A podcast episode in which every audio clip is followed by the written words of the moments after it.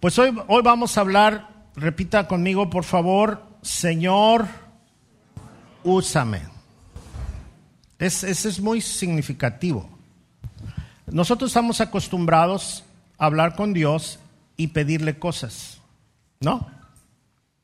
Por la salud, por la economía, oramos a Dios porque este año nos dé viajes. ¿Sí ha escuchado eso? Sí, yo oro para que este año sí tenga viajes, ok. Eh, hay quienes oran porque sus hijos no anden en mal camino. Este, ayúdenme, ayúdenme. ¿Por qué más oramos? Por la salud, la paz del mundo, oramos por la paz del mundo, por la suegra de Nachito, por tener trabajo. Allá en Yucatán, ¿por qué oran, hermana? Por trabajo también, sí. Y, y en Acapulco, ¿por qué oran?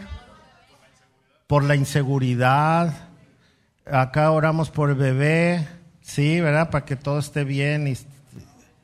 Muy bien, ¿por qué más oramos? Para que, ¿Por qué? Por la novia. Bueno, hay que orar con fe. Con fe, ¿ok?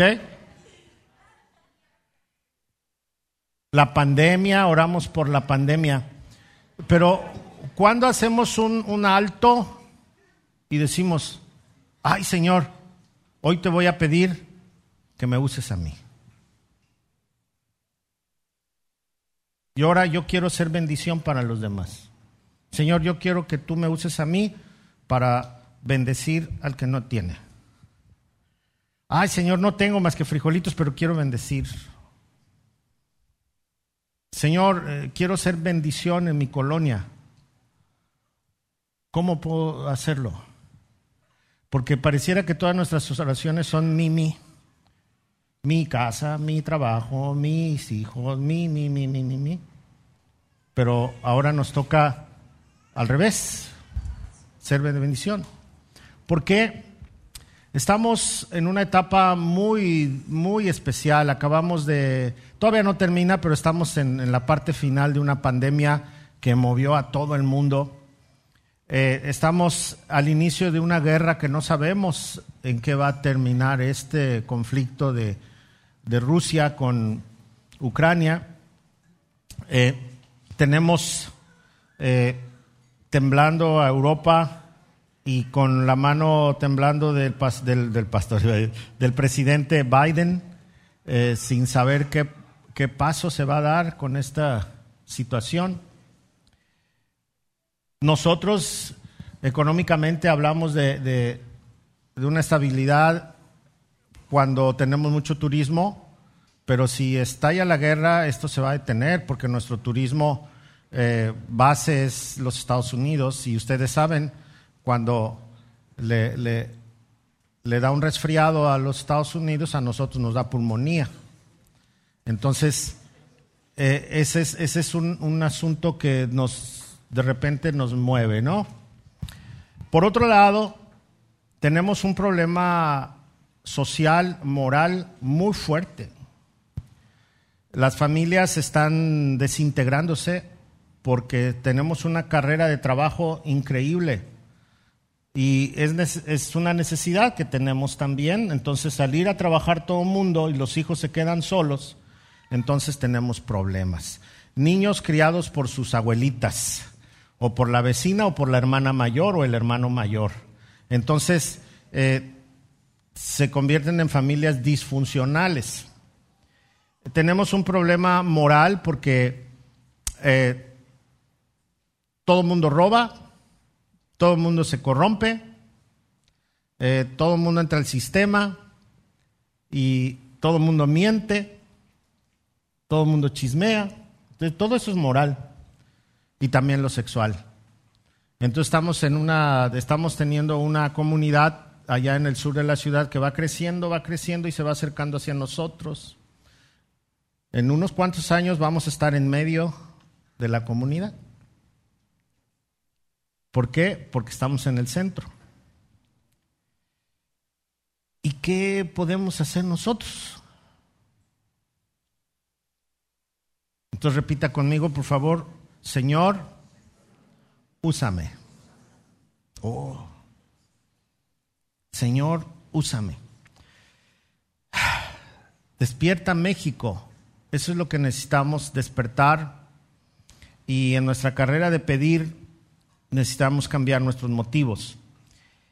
Y hace poco, no tiene mucho que prediqué este pasaje, pero yo estaba preparando, aquí tengo mis notas de, otro mensaje, y, este, y no me, me, dio lata el Señor con este pasaje. Otra vez le dije a Dios, ya, pues ya lo prediqué.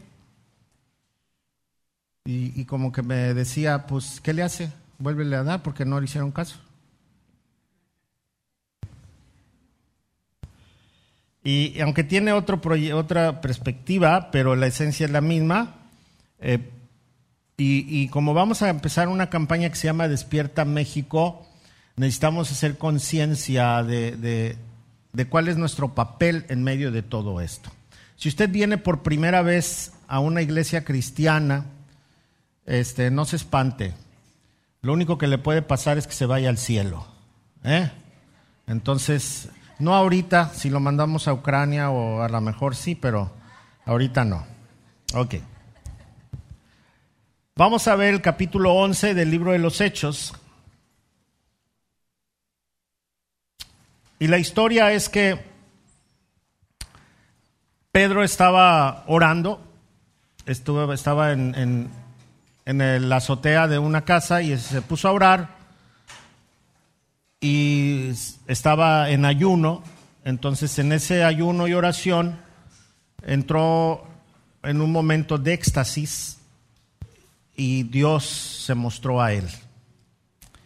Eh, Pedro no estaba orando para que Dios le diera un carro, ni una casa, ni nada de eso. Él estaba buscando la voluntad de Dios. Y esa es una razón correcta para orar y para ayunar para buscar la voluntad de Dios, no para hacerle manita de puerco a Dios para que nos dé algo, no, es, es para buscar su voluntad. Y Pedro estaba haciendo esto, estaba buscando la voluntad de Dios. Y Dios se reveló y cuando él tenía mucha hambre vino el éxtasis y vio que bajaba un supermantel con animales que para los judíos eran inmundos y entonces oyó una voz que le decía, Pedro, mata y come. Y él dijo, no, yo nunca he comido ningún animal que esté prohibido en la ley, ¿cómo crees? Y entonces el Señor le dijo, no, no llames inmundo a lo que yo ya he bendecido.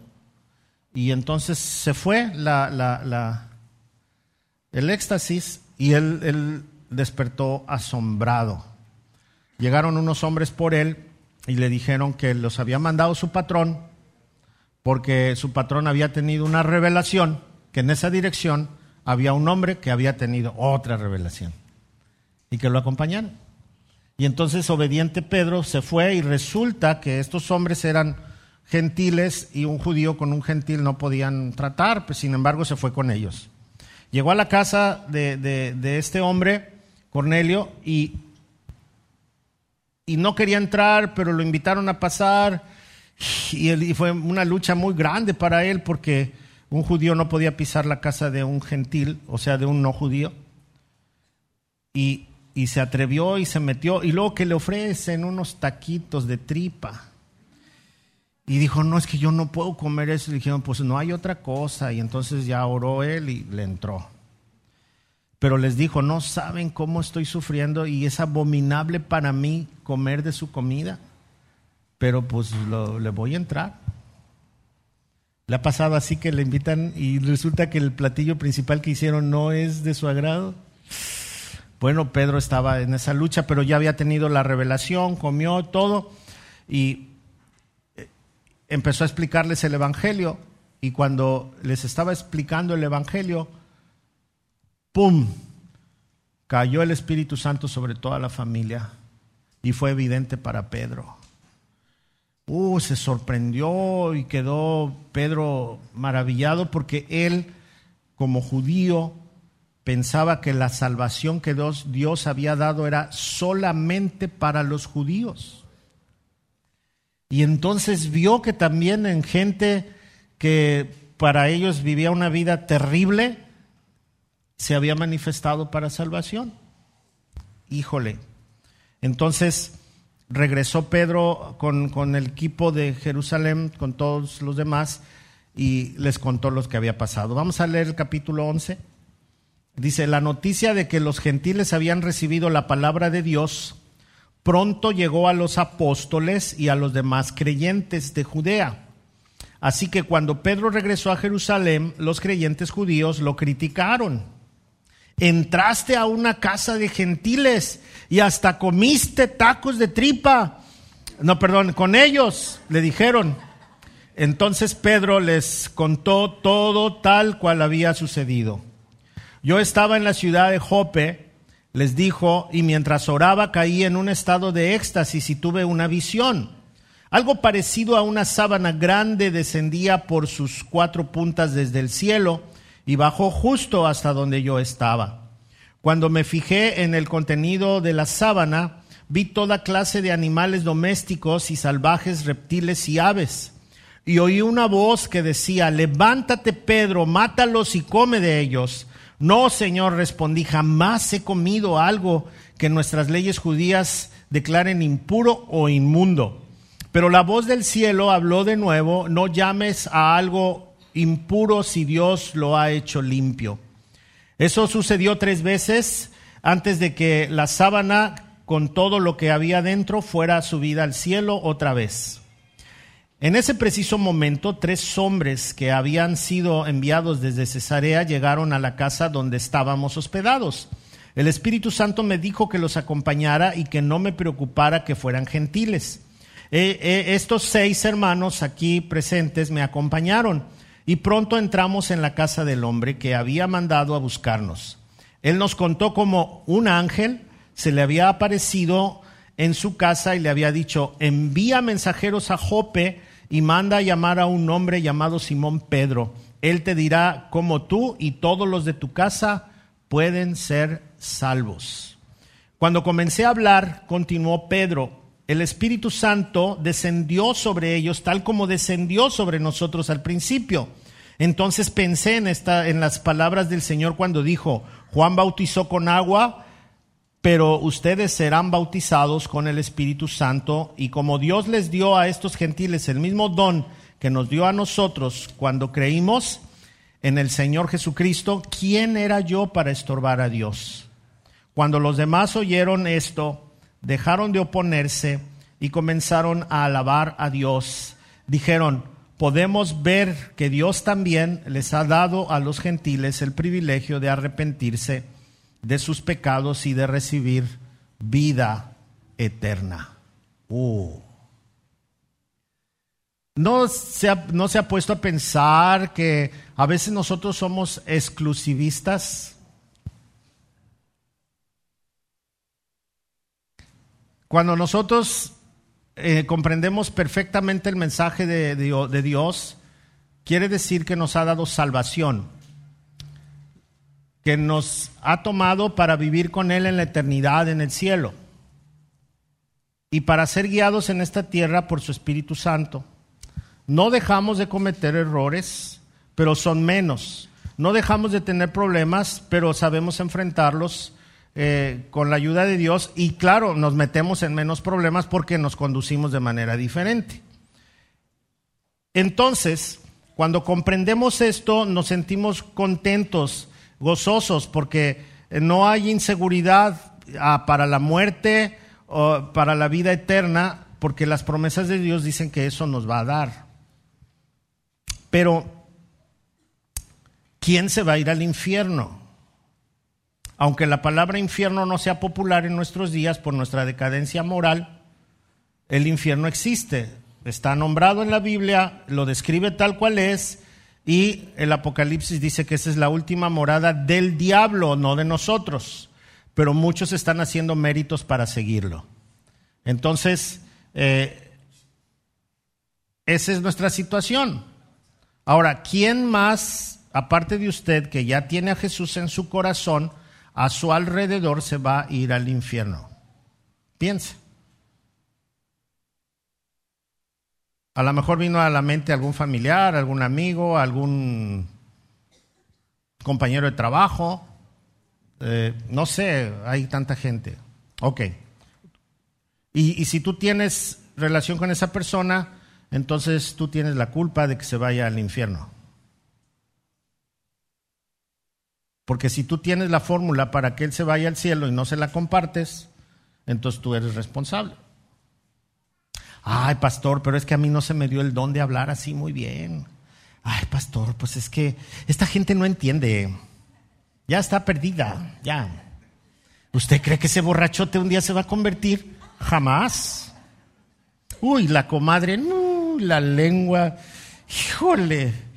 No, no, no, no, no, no, esa nunca.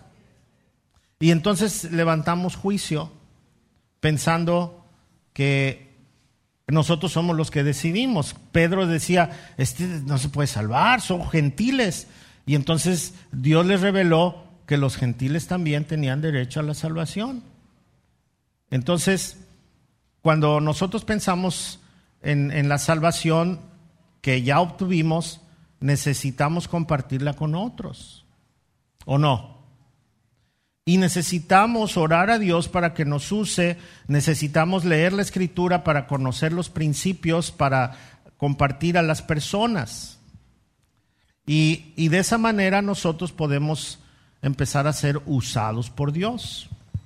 Pero siempre tenemos algún algo que, que, que nos estorba y no lo hacemos.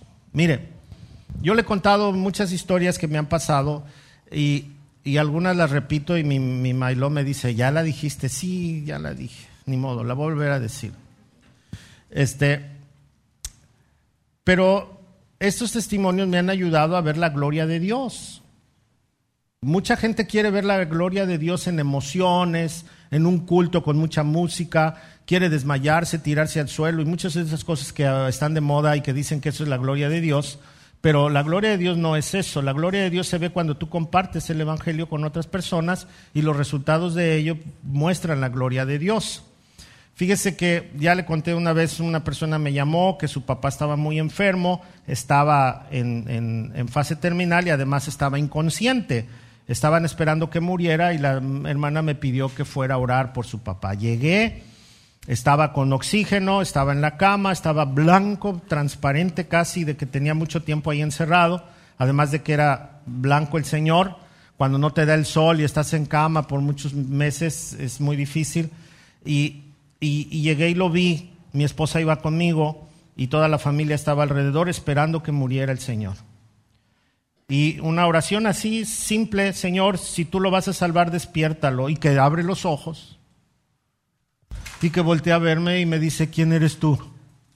Y entonces la familia se puso a llorar porque abrió los ojos. Ni siquiera oyeron mi oración, yo la dije así despacito y, y este hombre abrió los ojos, se enderezó, se quitó el oxígeno, me preguntó quién era yo y ya la hija, la que me invitó, le dijo, papá, es el pastor Jorge y eh, tú no lo conoces, pero yo le pedí que viniera a orar por ti, y entonces ya me acerqué, le puse la mano en la espalda, hablé con él, le dije que quería compartirle un mensaje, y me dijo, tengo hambre.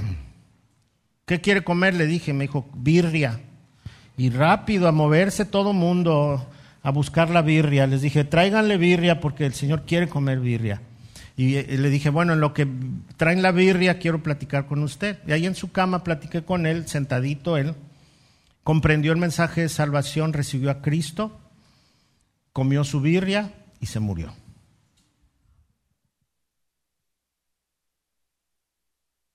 ¿Usted ha visto la gloria de Dios? Yo la vi. Yo la vi. El Señor lo despertó para salvarlo. No fui yo, ni siquiera, no, yo a mí me dio miedo. Porque la gloria de Dios trae miedo. Dices, ¿con quién estoy? Ay, Señor, y yo, yo pecador, ¿no? ¿Cómo me usas tú? Eh, y así, Señor, ten compasión de mí, ¿no? Porque imagínate que tú estás orando y dices, Señor, si se va a salvar, despierto y abre los ojos en ese momento. Así quisiera yo orar por alguien que está enfermo y decirle, sánalo y que en ese momento sane, ¿no? Pero Dios tiene sus planes y Dios tiene sus, sus, formas, eh, porque es soberano, y entonces me permitió ver esa, esa bondad. Les platiqué ahora que fui a Autlán con este muchacho Rubén, estuve platicando, él llegó a preguntar de qué se trataba esto y el pastor Alfonso me dijo, ay hermano, dice este muchacho viene preguntando un montón de cosas y de qué se trata el, el, seminario y todo esto y, y dice, yo pensé en usted, usted es la mejor persona que le puede explicar cómo es esto. Me tuvo cuatro horas porque ya les dije, no, estaba pisteando, tenía sus botellitas ahí y traía su termo y le entró y todo. Y luego el sábado me tuvo otras cuatro horas ahí. Pero recibió al Señor, ya les platiqué esto, tiró la bebida, lloró mucho, se quebrantó y me dijo, Jorge, ora por mí porque hoy tomé la mejor decisión de mi vida, nunca más voy a volver a tomar. Pero le dije, no, no es eso. Si tú no tienes a Cristo, tu vida va a seguir vana y equivocada. Y entonces dijo, sí, voy, voy a sujetarme a Dios. Oramos, le pedimos al Señor que Él, él fuera un instrumento de Dios y, y, yo me vine un poquito nervioso porque dije, y le va a entrar el tiempo de, de, los temblorinas y, y, de desesperación, de angustia, de delirio tremions, porque tiene años tomando todos los días y su estado es de crudo y borracho. Entonces no tiene otro estado, no conocía otro estado desde hace mucho tiempo. Crudo es cuando tomaste y al otro día te duele la cabeza. ¿Ok? Esa es una palabra coloquial. Ok, entonces, a mí me han contado que pasa eso. Entonces, entonces yo, yo estaba nervioso y el domingo en la mañana le hablé y me dijo que sí iba a ir a la iglesia. Después Alfonso me avisó que sí habían ido a la iglesia. Y el lunes hablé con él, y el martes hablé con él, y el miércoles hablé con él, y el jueves tienen servicio allá, y el jueves eh, me dijo, fui al servicio. Ay, qué bueno. Y tu esposa también, y los niños también. Ay, qué bueno. Y el viernes le volví a hablar, y, el, y anoche le volví a hablar. Tú sabes de eso, ¿verdad? ¿Eh? Sabes más o menos. Y, y ahorita en la mañana le volví a hablar. Y me dio mucho gusto porque me dijo, ya estamos listos para ir a la iglesia. ¿Cómo estás? Pues sí, dice, me fue muy mal toda la semana. Dice, yo sentí que, dice, me habló, me habló muy espantado porque él es, él, él es músico. Y dice, estaba yo tocando como a los tres días de que dejó de tomar y, dice, y sentí como que un animalote estaba atrás de mí y me quería comer. Pero en realidad él, lo estaba sintiendo. Y, y, casi lo oía como rugía, dice, ¿qué es eso? me dijo. Le dije, es delirio in tremens. Estás desarrollando un, un delirio de persecución y sientes que es un animal el que te está persiguiendo. Y me dijo, ¿no me harían brujería? No, le digo, tú ya tienes a Cristo en tu corazón, no te pasa nada. Pues gloria a Dios, ahorita está en el servicio. Terminando le llamo. ¿O no? ¿Por qué? Porque si no lo respaldamos, entra en crisis y se pierde. ¿No? Yo podría decir, no es mi responsabilidad, ya Poncho que se haga cargo de él. Él es el pastor de allá, pero no. ¿Ok? Bueno. Cada uno de nosotros necesita pensar en la eternidad. Necesitamos pensar en el mensaje que tenemos que comunicar. Necesitamos pedirle a Dios que nos use porque esto es de eternidad. Espero que nadie se le muera tan cercano y que usted no le haya compartido el Evangelio. Capítulo 11, seguimos, verso 19. Mientras tanto, los creyentes que fueron dispersados durante la persecución que hubo después de la muerte de Esteban, viajaron tan lejos como Fenicia, Chipre y Antioquía de Siria. A ver, ayúdeme a decir lo que sigue. Predicaban la palabra de Dios, pero solo a judíos. Fíjense que estos cristianos estaban viviendo una situación bien triste. Los despojaron de sus casas, los querían matar y ellos huyeron. Agarraron a su esposa, a sus hijos y huyeron.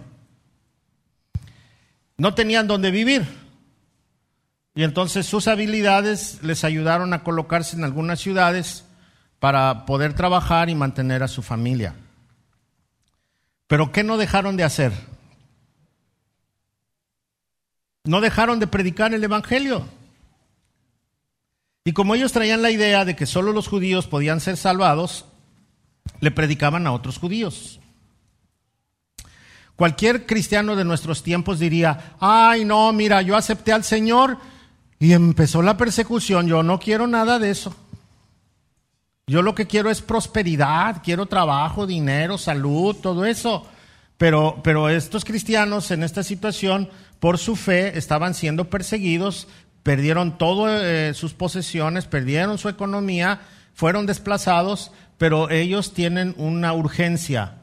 Saben que si sus hermanos judíos no reciben a Jesús como Señor y Salvador, se van a ir al infierno y les surge predicarles y les comparten el Evangelio porque saben la importancia de esto. A veces nosotros eh, ya tenemos a Cristo, estamos aprendiendo, crecimos, pero como que no nos interesa que los demás se salven. A lo mejor sí, mi mamá, mi papá y mi círculo, porque es como los judíos, mi familia.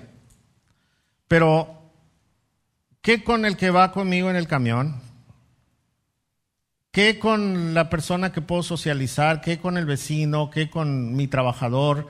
¿Qué con otras personas? Pero nos da pena. A veces yo comprendo mucho a los jóvenes porque los jóvenes lo que buscan es añadirse a grupos y entonces el hecho de ser cristiano en este tiempo eh, es como, ay, eres rarito, ¿eh? O sea, te pueden aplaudir porque eres homosexual o porque abortaste, la niña abortó y le aplauden, que qué valiente, pero alguien que diga, soy cristiano, ay, qué pasado de moda. O sea, ¿qué, te pasa? Y entonces el muchachito le da mucha pena en la escuela y no comparte y, mejor se queda callado. Y muchos tenemos esa actitud, tampoco compartimos con otros porque puedo perder mi trabajo, porque puedo perder la amistad, pero yo creo que una de las señales de un genuino cristianismo es que tenemos necesidad de compartir el Evangelio. Ellos, a pesar de la persecución, de la pobreza y del dolor, seguían compartiendo el Evangelio.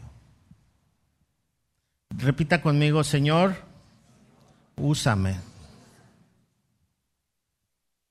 Seguimos leyendo. Sin embargo, algunos de los creyentes que fueron a Antioquía desde Chipre y Sirene, les comenzaron a predicar a quién? ¿Y qué les predicaban? Acerca del Señor Jesús. El poder del Señor ¿qué? ¿Y cuántos se convirtieron?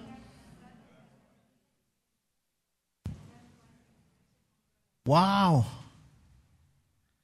Cuando nosotros tenemos una, relación real y personal con Dios, no nos conformamos con lo que Dios nos ha dado de momento, sino que vamos más allá.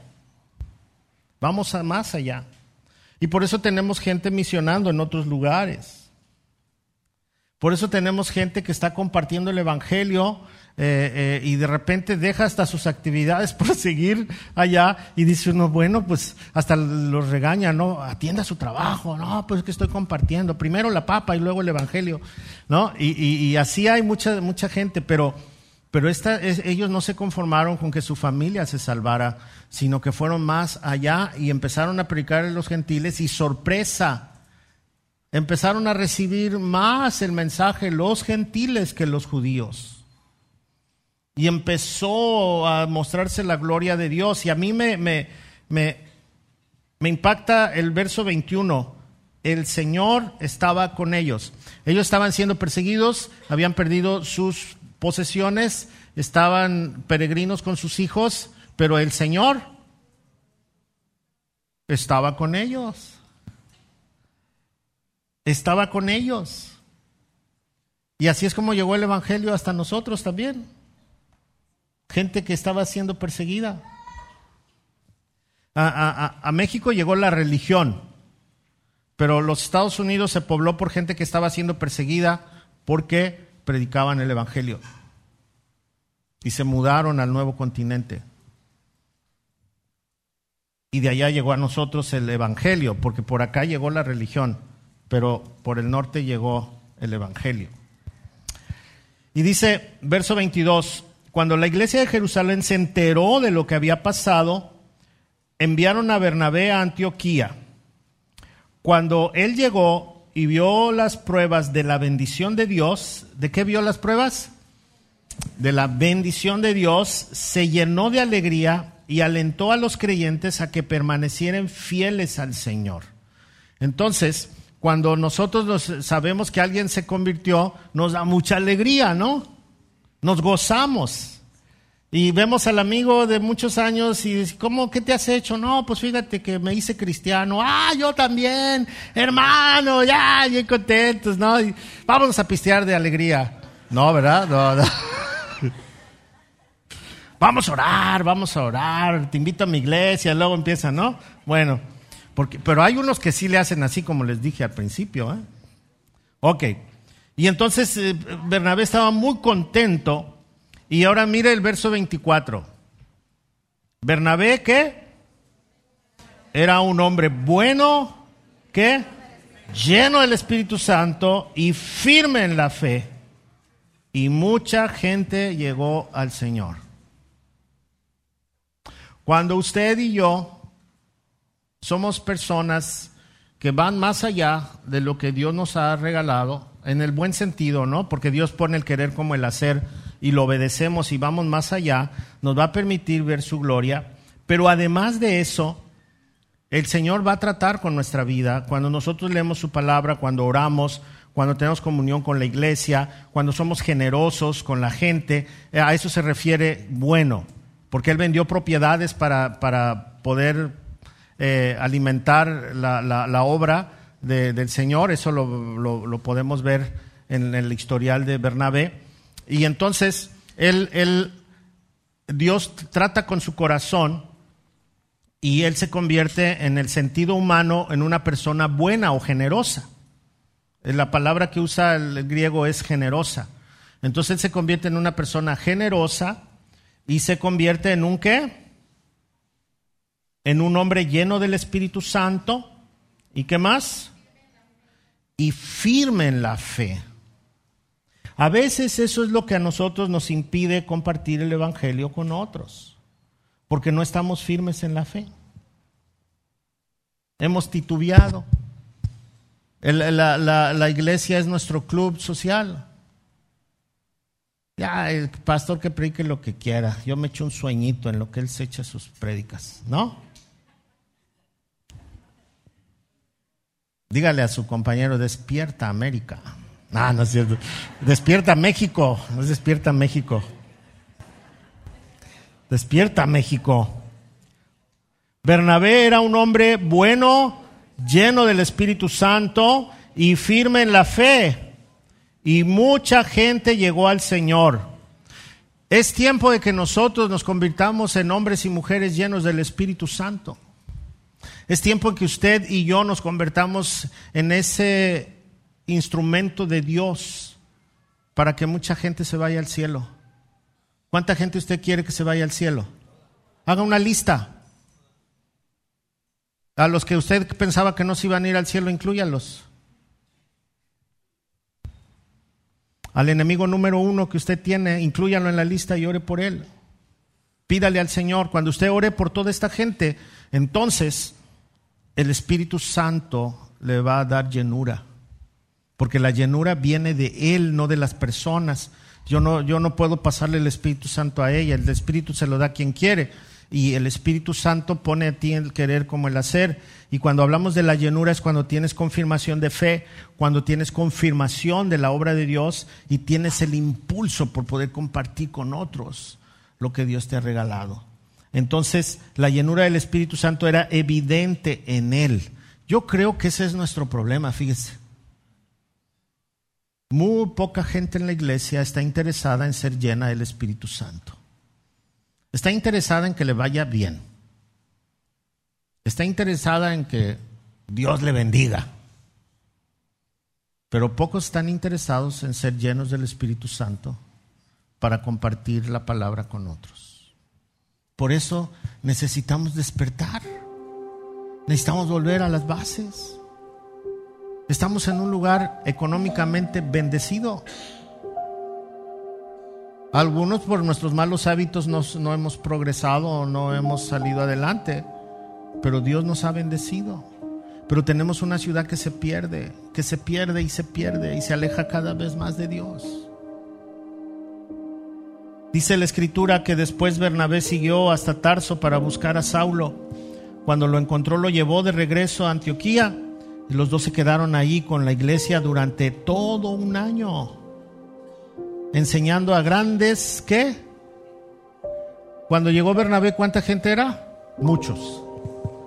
Y ahora estaban enseñando a multitudes. Nuestro pueblo necesita Cristo.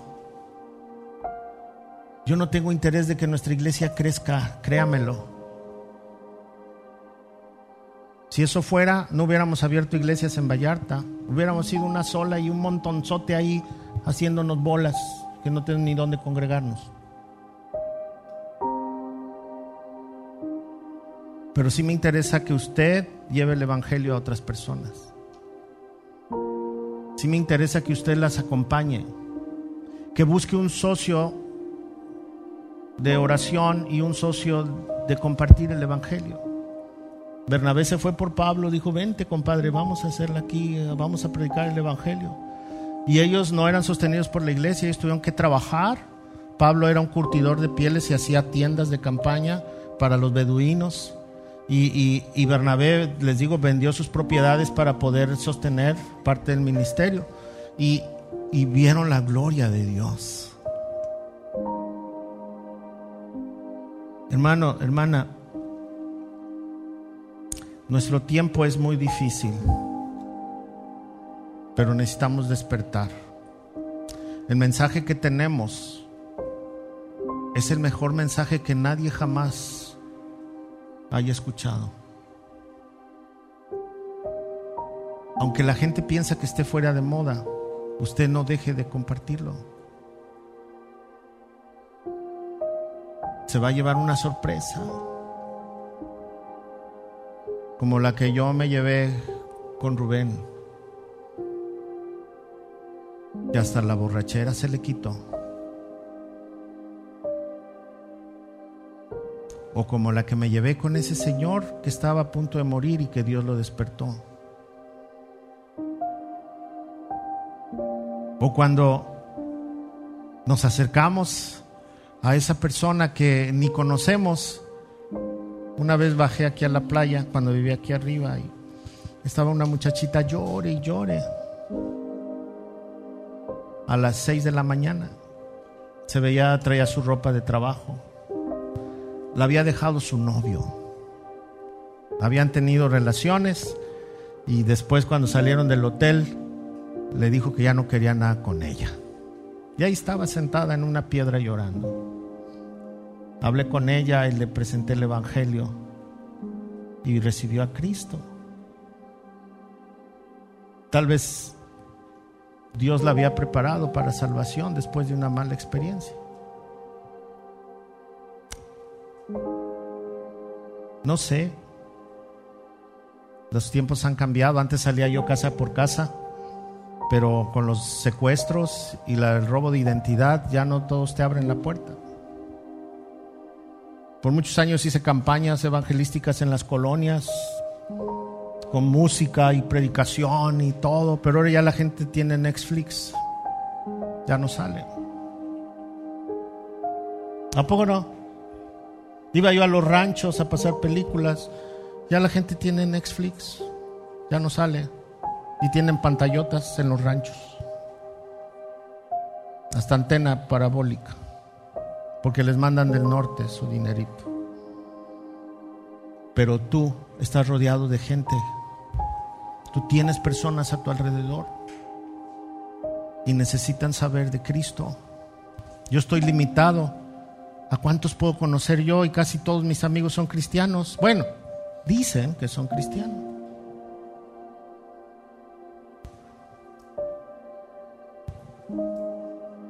Diga conmigo, Señor, sabes lo que sigue, ¿verdad? Otra vez. Ora junto. Necesitamos ser usados por Dios. Necesitamos ser usados por Dios. Ponga su mano en el corazón y diga conmigo, muéstrame Señor tu gloria. La quiero ver en medio de cualquier circunstancia que yo viva. Quiero ser un portador de tu mensaje. Quiero que mi México despierte. Ven y ayúdanos.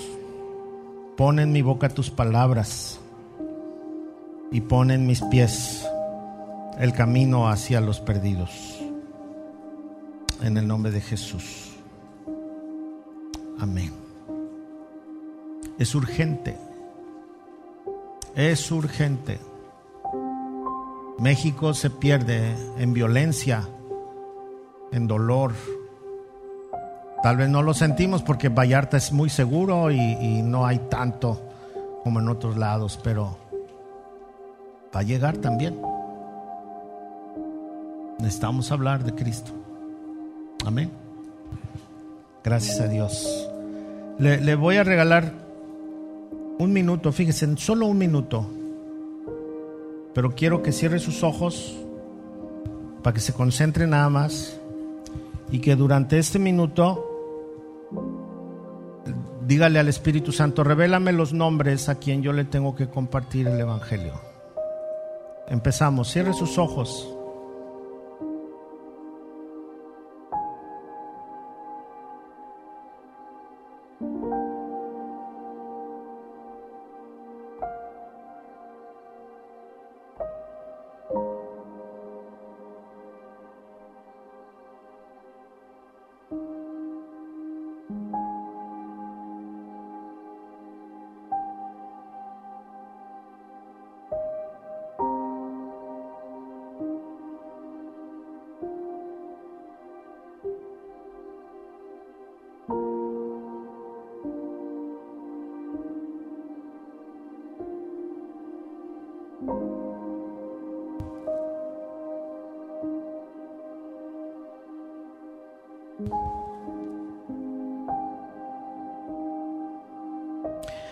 Amén. Ok. Tenemos una gran tarea. Esos que vinieron a su mente, si el Espíritu Santo se los puso, ya lo están esperando.